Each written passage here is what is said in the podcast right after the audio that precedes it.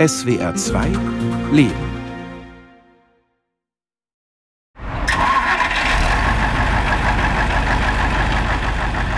Mit drei Koffern steigt Enis Alibegovic in den Bus nach Köln. Ein Jahr lang hat der 20-Jährige auf diesen Moment hingearbeitet. Sein Traum, ein Leben in Deutschland, ist zum Greifen nahe. Nur 30 Busstunden trennen ihn noch davon.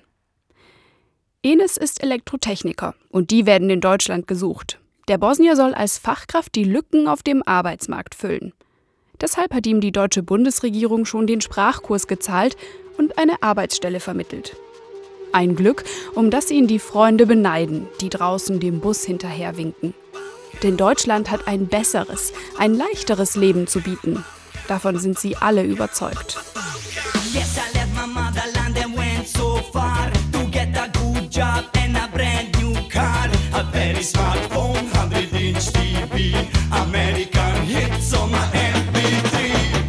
Dennoch spürt Enes kein Glück, keine Freude oder Aufregung. Ich hatte Angst, wirklich Angst, weil ich nur 350 Euro habe für einen ganzen Monat. Wie kann ich das überleben? Ich muss Geld sparen. Ich habe kein Bett, ich habe nichts. Ich weiß nicht, gibt es in dieser Wohnung WLAN? Kann ich meine Familie erreichen?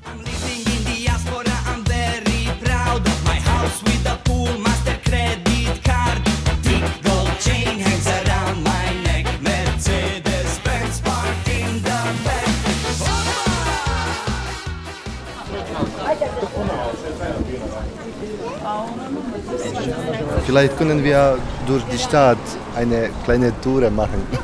und vielleicht bosnischer Kaffee trinken. Ja, können wir gern. Enes führt mich zusammen mit seinen Sprachkurskollegen Benjamin und Aldin durch ihre Heimatstadt, Sarajevo, die Hauptstadt Bosnien-Herzegowinas. Es ist ein sonniger Samstag im Mai.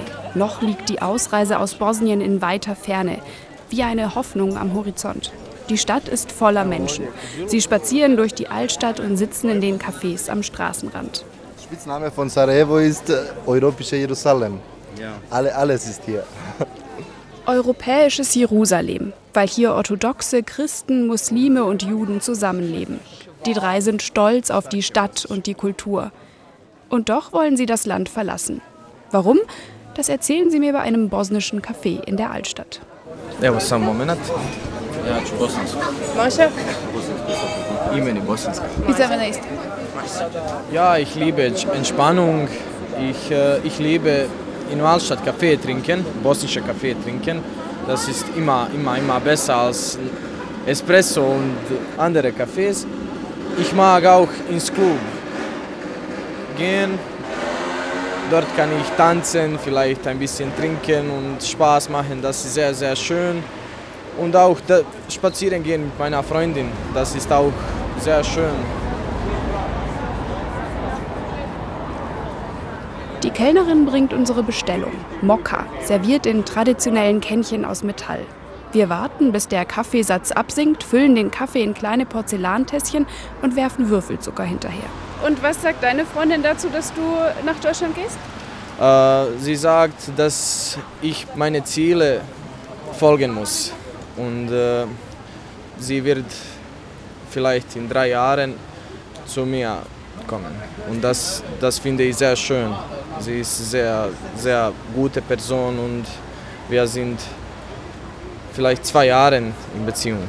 Seit der 9. Klasse, dem Ende der bosnischen Grundschule, wolle er das Land verlassen.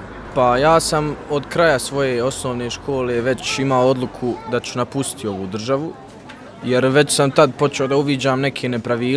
Damals war ich noch ein Kind und trotzdem habe ich gemerkt, dass manche Dinge, die passieren, nicht normal sind.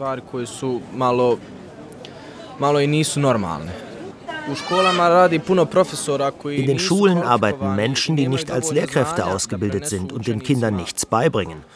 So ein Mensch macht den Schülern nur Probleme, wenn sie sich an weiterführenden Schulen oder der Uni einschreiben, weil ihnen die Grundlagen fehlen, um dem Unterricht zu folgen. Und das ist einer der Gründe dafür, dass ich dieses Land verlassen werde.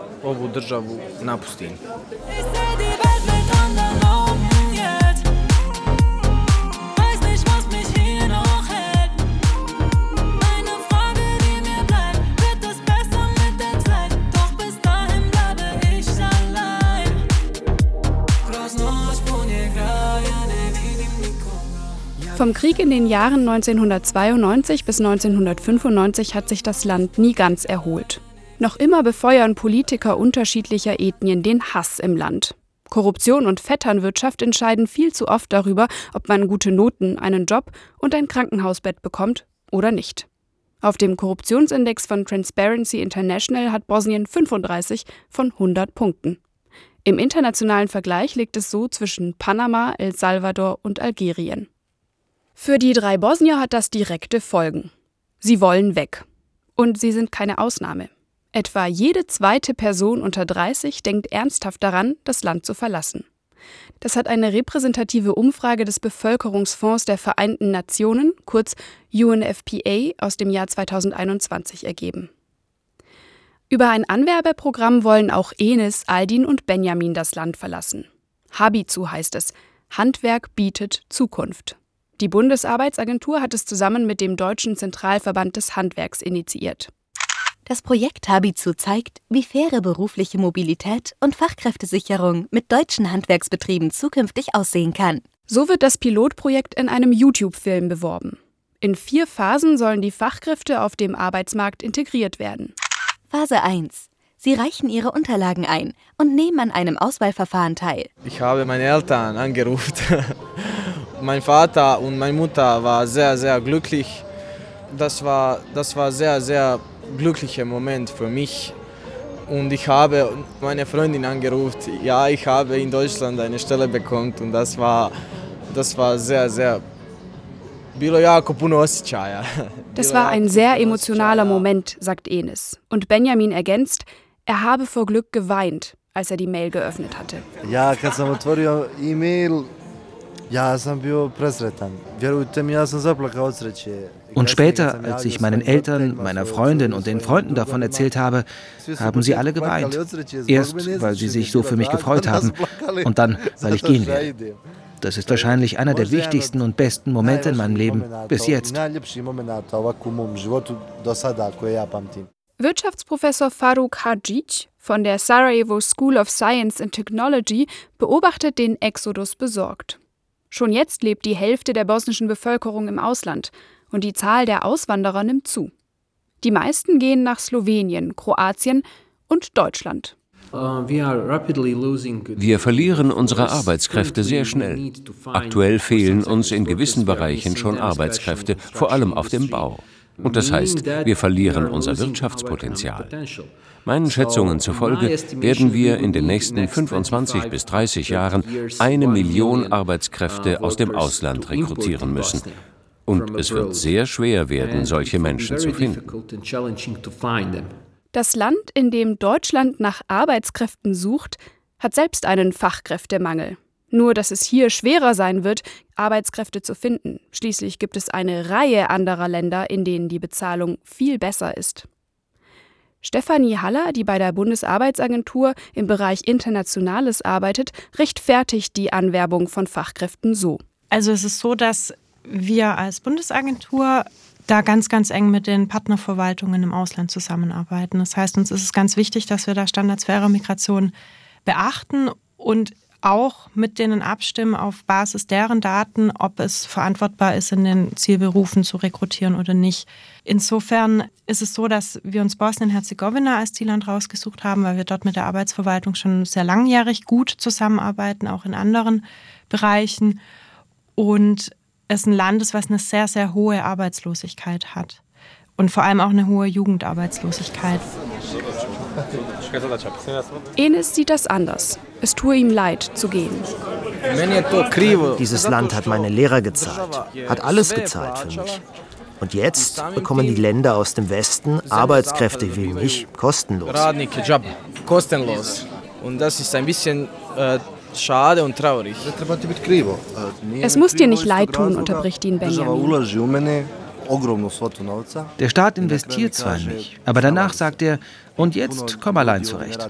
Deshalb arbeiten hier ja viele nicht in dem Beruf, für den sie ausgebildet wurden. Und deshalb sehe ich keinen Grund zu bleiben. Phase 2. Die ausgewählten Teilnehmer und Teilnehmerinnen besuchen einen Deutschkurs am renommierten Goethe-Institut in Bosnien und Herzegowina.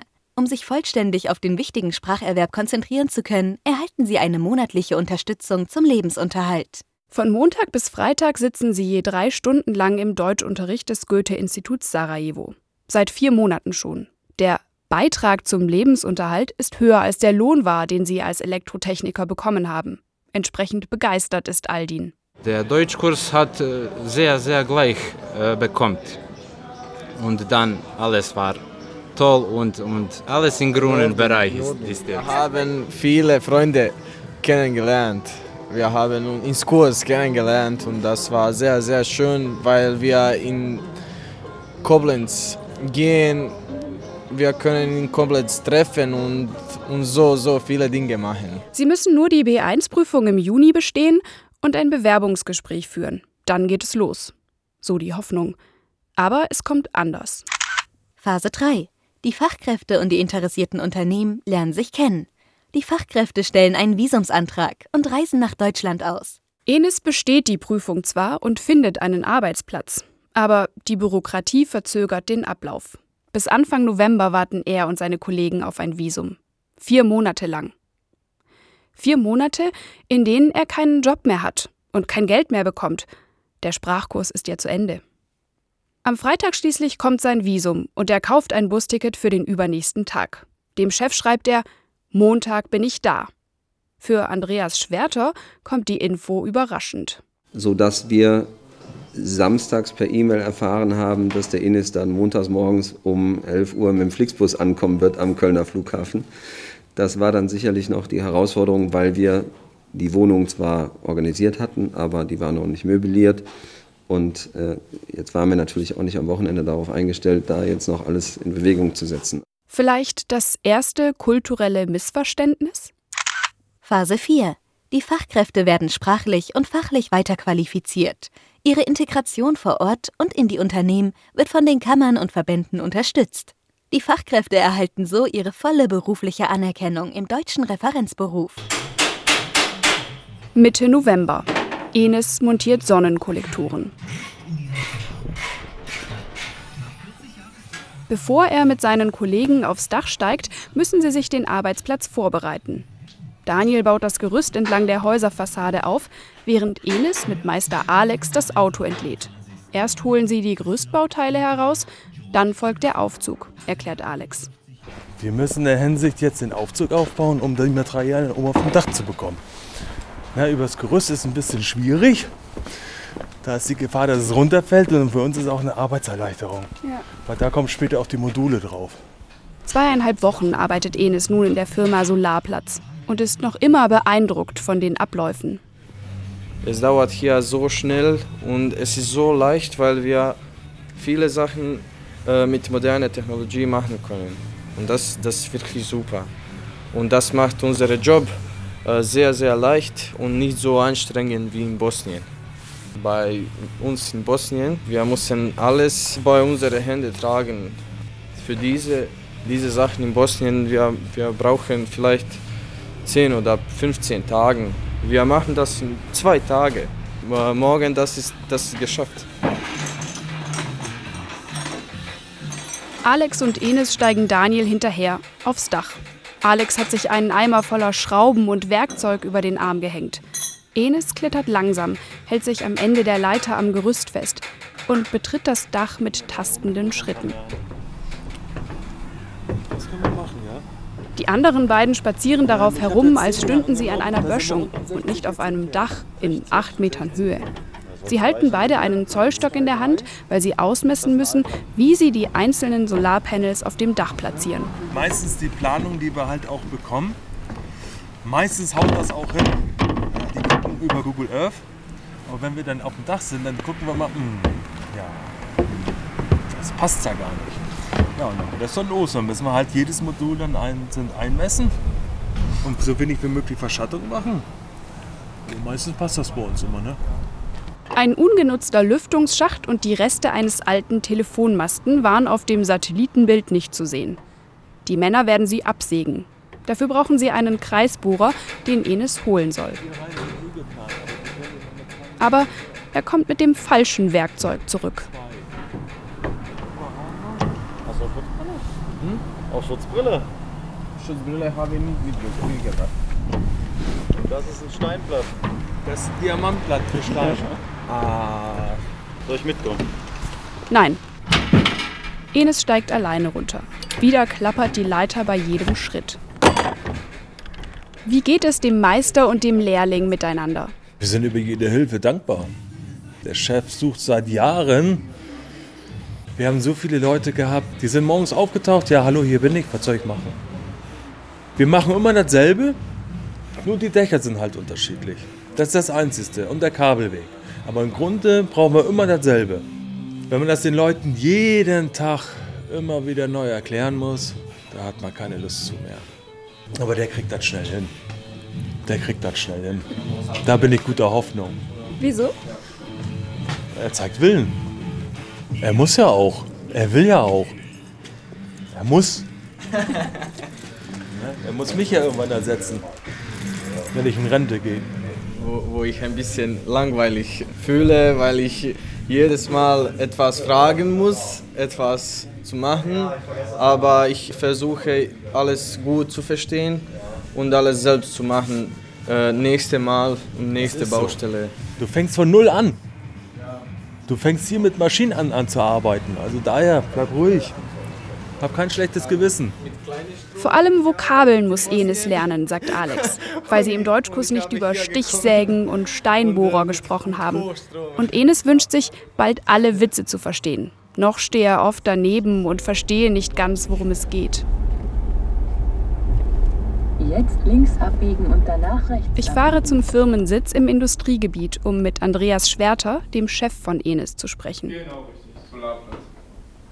35 Leute arbeiten für ihn. Gerade ist das genug. Und doch sei es nicht leicht, Arbeitskräfte zu finden. Auch deshalb habe er an dem Projekt Habizu der Handwerkskammer mitgewirkt. Hatten Sie anfangs auch Bedenken? Die Sprachbarriere war für mich im Vorfeld äh, so ein Punkt, wo ich gesagt habe, dass das äh, wird sicherlich eine Herausforderung sein. Wenn man aber gerade in diesem Projekt dann die Gespräche geführt hat und erfahren durfte, wie gut die schon der deutschen Sprache mächtig sind, dann war das schon beeindruckend. Also das war, äh, war dann relativ schnell mit den ersten Gesprächen ausgeräumt. Und er ist weiterhin überzeugt von dem Programm. Nach zweieinhalb Wochen fällt sein Fazit über Enes positiv aus. Ja, inzwischen hat er sich äh, im Team sehr gut eingelebt und bringt sich auch mit ein und äh, saugt das Wissen förmlich auf. Also es ist beeindruckend zu sehen, wie engagiert er da ist. Und die Rückmeldung von den Kolleginnen und Kollegen ist bombastisch. Also ein ganz, ganz höflicher, engagierter, freundlicher Kerl. Da kann sich so der manch andere Mitarbeiter sicherlich auch mal eine Scheibe von abschneiden, wenn man überlegt, welche Wege der Ines gegangen ist. Man packt irgendwie drei Koffer und verlässt sein Land, hoffend, dass da, wo man ankommt, die Zukunft besser ist. Hallo. Hallo. Schön, dich zu sehen. Nach Feierabend besuche ich Enes in seinem neuen Zuhause. Der Ort, in dem er wohnt, ist so klein, dass die Menschen auf der Hauptstraße parken. Keine 300 Einwohner, kein Laden, nicht einmal eine Bushaltestelle. Enes stört das nicht. Leute hier ist, sind äh, sehr, sehr höflich, nett und äh, wenn ich zur Arbeit fahre, viele Leute im Morgen sagen mir Ciao oder viel Spaß beim Arbeit. In Bosnien habe ich das, das nicht gewohnt. Wenn Enes zur Arbeit oder zum Einkaufen muss, dann ist er von seinen Kollegen abhängig. Aber auch das stört ihn nicht. Er hat sich ein gebrauchtes Fahrrad gekauft, um mobiler zu sein. Und die Firma will ihm ein Auto organisieren. Viel wichtiger sind die positiven Veränderungen, dokumentiert in einem Ordner. Hier. Keine 600 bosnischen Mark hat er bekommen, umgerechnet 300 Euro. Dabei kosten Nahrungsmittel in Bosnien ähnlich viel wie hier. Er kam nur deshalb mit dem Geld aus, weil er in der Wohnung seiner Eltern gelebt hat. Jetzt bekommt er 1800 Euro, hat geregelte Arbeitszeiten und fühlt sich sicherer als zu Hause. Sein Bild von Deutschland, es hat sich mehr als bestätigt. Hier alles ist anders, aber wunderschön anders. In Sarajevo alles ist unordentlich, unpünktlich und äh, es gibt viele Sachen, die nicht so äh, nicht gut klapp, klappen. Hier alles ist in Ordnung, alles hat äh, seinen Weg. Ich konnte mir nicht vorstellen, wie gut hier läuft. Ein Glück, das ihm nicht leicht fällt. Wieder kommt er auf die Politik, die drei Präsidenten Bosniens zu sprechen. Für jede Ethnie einen. Ich fühle mich sehr gut hier und ein bisschen schlecht, weil ich viele Freunde verlassen habe. Und äh, ich hasse diese Leute oder diese drei Männer, die Bosnien führen. Ich hasse, weil diese drei Männer hat mir alles genommen. Mein Leben, meine Sprache, mein, äh, meine Freunde, meine Freundin, alles. Ist ein bisschen kalt. Enes holt seine Zigaretten aus dem Nebenraum und zeigt mir den Ort, an dem er seine Nachmittage verbringt. Wow, man hat einen richtig schönen Ausblick. Und hier kann man Burg sehen, aber es ist ein bisschen dunkel. Ja. Aber im Morgen ist es super. Wirklich super. Und hier sitzt du immer und trinkst einen Kaffee? Ja, äh, ich habe hier diese gestellt weil wir äh, noch Stühle brauchen. Und ich sitze jeden, jeden Morgen hier und trinke Kaffee. er setzt sich auf einen roten Sitzsack an der Hauswand und überblickt die Dörfer im Tal, die jetzt nur noch in der Dunkelheit funkeln. Wenn er hier mit etwas Abstand auf das Leben der Deutschen blickt, dann gibt es doch eine Sache, die ihm befremdlich erscheint. Viele Leute hat hier sind ein bisschen verrückt gegangen, weil sie alles gute Lohne haben und äh, hier alle Leute haben Autos und äh, sie wissen nicht, was richtige Liebe ist. Liebe ist Nummer eins und Familie, das, das ist äh, Nummer eins. Man muss dankbar sein. Enes hofft, seine Freundin bald nach Deutschland nachholen zu können. Vielleicht bekommt auch sie eine Stelle in der Firma. Und er sammelt die Unterlagen, die er braucht, um die deutsche Staatsbürgerschaft zu beantragen. Von dem Leben hier habe er lange geträumt. Ich liebe diese Ruhe hier, weil in Sarajevo ist ein bisschen äh, mehr Lärm als hier. Diese Form von Leben habe ich geträumt. Ja? Ja, mit meiner Freundin, ich hatte äh, ihr gesagt, ich möchte einen kleinen Garten, einen kleinen Balkon, ein bis drei Zimmern.